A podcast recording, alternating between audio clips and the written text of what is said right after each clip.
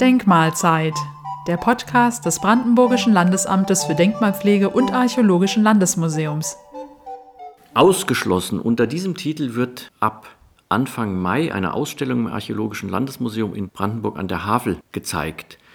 Wir haben heute Dr. Thomas Kersting, den Kurator der Ausstellung, im Podcaststudio und wollen von ihm einige Informationen zu der Schau Warum heißt die Ausstellung ausgeschlossen? Ja, das ist eigentlich so eine Art Wortspiel. Es geht ja um die Zwangslager der NS-Zeit, in denen sehr, sehr viele Menschen wider Willen unfreiwillig eingeschlossen waren. Und gleichzeitig waren diese Leute natürlich auch ausgeschlossen aus der Gesellschaft, aus dem Volk, wenn man so will, aus einer modernen Industriegesellschaft des 20. Jahrhunderts. Und darum geht es in der Ausstellung. Was wird genauer thematisiert? Also es geht uns darum, die Situation der Menschen, die in den NS-Zwangslagern eingeschlossen und ausgeschlossen waren, anhand der archäologischen Funde lebendig werden zu lassen. Die äh, Funde sprechen ja unmittelbar von persönlichen Schicksalen und wir haben versucht, anhand des archäologischen Materials, was wir hier in den letzten Jahren gefunden haben, verschiedene Themenbereiche, Lebensbereiche dieses Lebens in den Lagern, des Überlebens in den Lagern darzustellen.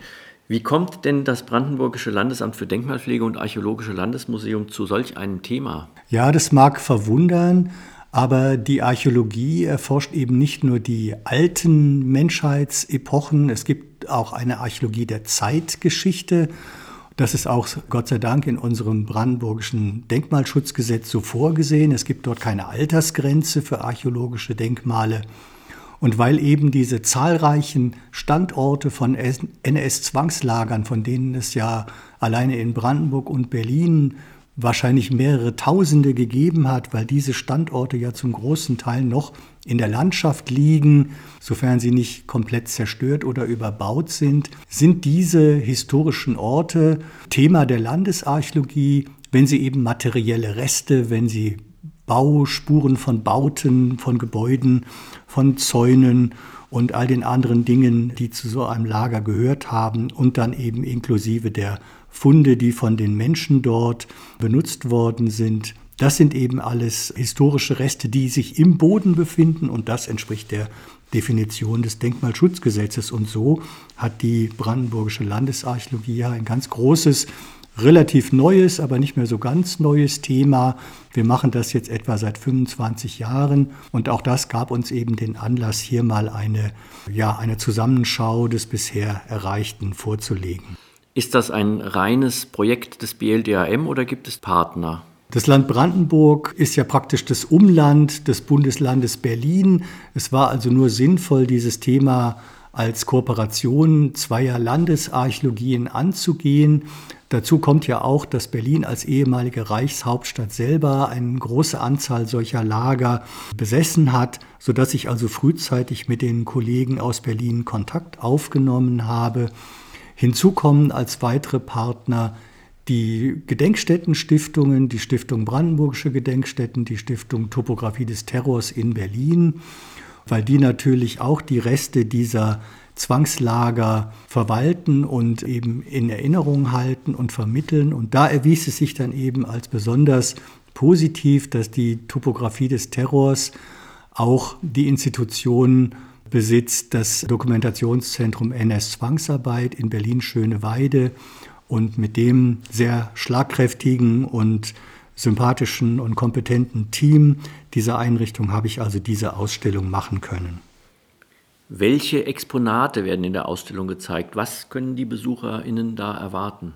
Ja, das ist also die ganze Bandbreite dessen, was man an materiellen Resten, an Sachen, in solchen Lagerstandorten finden kann. Das fängt an mit Resten der Gebäude selber. Wir haben eine ganze Holzwand eine, einer solchen Baracke, ein Wandteil einer solchen Baracke dort zum Beispiel ausgestellt.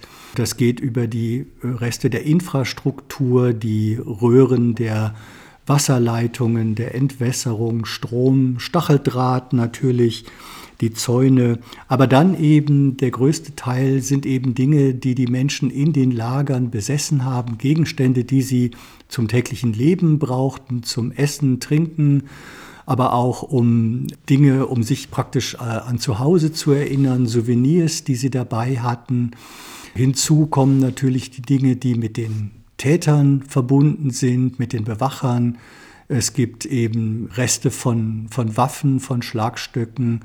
Ein ganz wichtiges Thema sind natürlich die Dinge, die mit der Zwangsarbeit verbunden sind. Zahlreiche Firmen nutzten ja die Zwangsarbeiter und Zwangsarbeiterinnen aus um hauptsächlich in der Rüstung, in der Militärproduktion sie arbeiten zu lassen. Und dort gibt es eben sehr, sehr viele Dinge, die davon im Boden zurückgeblieben sind. Da gibt es Sachen, die direkt aus der Produktion stammen, Bleche, ausgestanzte Metallteile, mit denen die Zwangsarbeitenden dann zum Teil sich selber andere Dinge gebastelt haben, die sie adaptiert haben, wie man sagt, die sich die sie dann praktisch als Schachteln, als Schüsseln notdürftig sich hergerichtet haben, weil sie eben einfach weiter nichts an persönlichen Dingen hatten, um in diesen Lagern ihr Leben zu fristen. Stammen die Exponate alle aus den Sammlungen des BLDAM oder gibt es auch welche aus anderen Sammlungen? Nee, die sind nicht nur aus Brandenburg. Wir haben ja, wie gesagt, die Berliner Landesarchäologie mit im Boot. Wir haben also auch eine Menge Funde vom äh, Berliner Museum für Vor- und Frühgeschichte ausgeliehen bekommen, dankenswerterweise. Und es gibt weitere Bestände, die wir zeigen, zum Teil aus der Gedenkstätte äh, Beloer Wald. Das ist ja ein, ein, eine Stätte des Todesmarsches. Lager kann man da gar nicht sagen. Auch dort gibt es eindrucksvolle Exponate und auch aus ein, zwei anderen Standorten, Lagerstandorten in Berlin. Außerdem gibt es natürlich auch noch Dinge, die aus den Beständen der Stiftung Brandenburgische Gedenkstätten aus Sachsenhausen und aus Ravensbrück stammen. Und nicht zuletzt auch einige Exponate des, äh, der Topographie des Terrors in Berlin. Welche Ausgrabungen sind besonders zu nennen, aus denen diese Funde dann stammen? Ja, also da kann man vor allem die langjährigen und langwierigen Ausgrabungen in den großen Gedenkstätten nennen.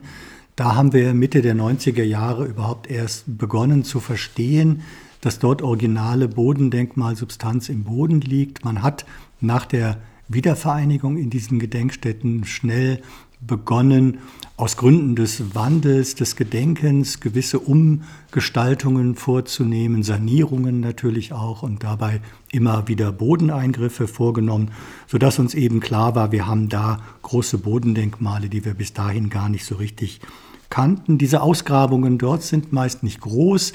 Da geht es ja in der Regel um Leitungsverlegungen, um Adaptierungen, Sanierungen und so weiter. Aber in der Summe dieser vielen, vielen kleinen Untersuchungen, die dort stattgefunden haben und bis heute stattfinden, sind doch eine Menge Ergebnisse zusammengekommen.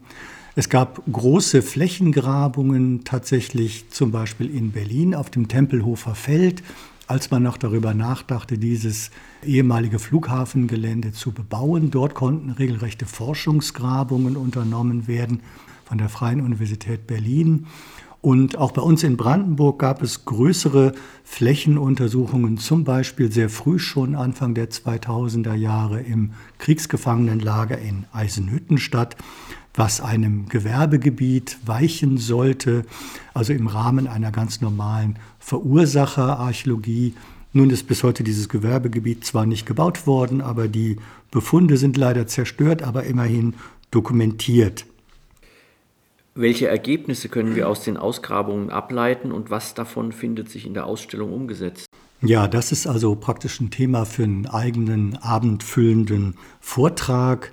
Man kann vielleicht so sagen, es gibt an diesen Lagerstandorten Dinge, die man immer wieder in gleicher Weise antrifft, Fundgruppen, die man immer wieder in gleicher Weise dort findet, das sogenannte Kantinenporzellan, das militärische Essgeschirr zum Beispiel, was also wirklich überall verwendet wurde, auch von den Gefangenen und sicherlich auch von den Bewachern. Dann gibt es aber, und dann wird es eben interessant, dann gibt es auch Unterschiede.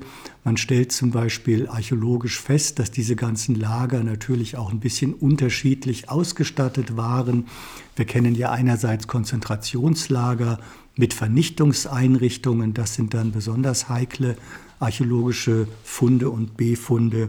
Man kennt die Kriegsgefangenenlager, die sehr standardisiert sind mit ihren Einrichtungen. Man sieht aber dann, dass innerhalb dieser Kriegsgefangenenlager zum Beispiel Bereiche existieren, wo die sowjetischen Kriegsgefangenen deutlich schlechter untergebracht waren und hat damit dann gleich archäologische Beweise für den Rassismus der NS-Ideologie, der sich also tatsächlich in Baumaßnahmen manifestiert, die man archäologisch nachweisen kann.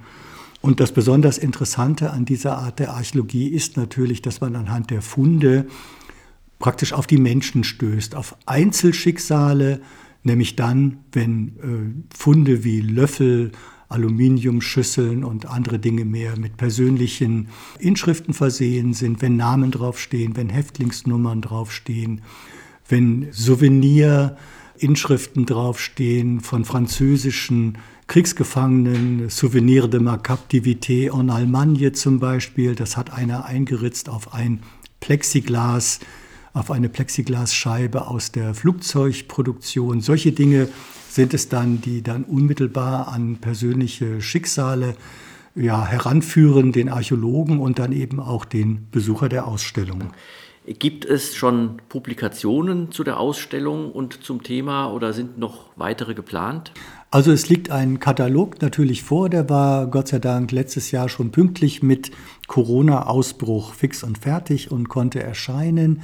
Wir haben diesen Katalog und die Ausstellungstexte selber von Anfang an gleich zweisprachig konzipiert. Die sind in Deutsch und Englisch schon im Hinblick auf ein hoffentlich internationales Publikum. Und eine weitere resümierende Publikation wird beim Brandenburgischen Landesamt für Denkmalpflege erscheinen unter dem Titel Lagerland, weil tatsächlich natürlich das ganze Land Brandenburg irgendwo ein Land der Lager gewesen ist. Wird die Ausstellung im Archäologischen Landesmuseum in der derzeitigen Situation überhaupt zu sehen sein?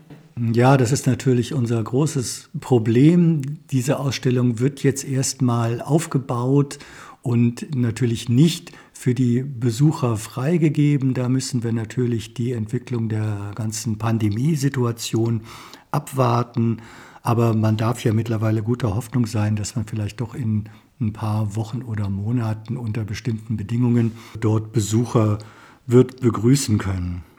Wie ist denn die Eröffnung der Ausstellung geplant?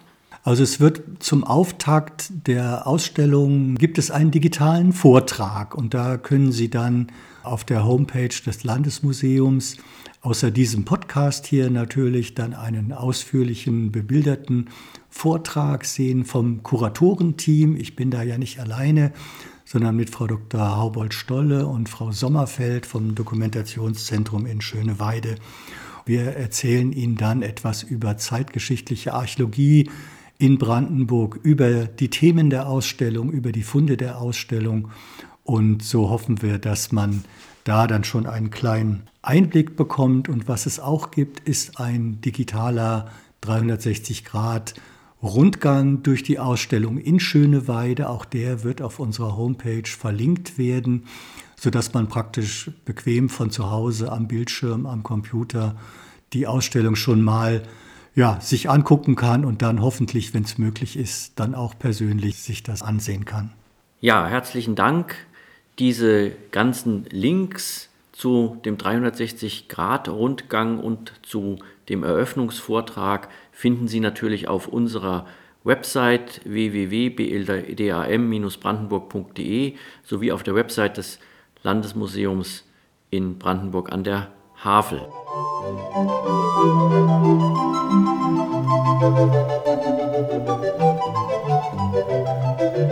Musik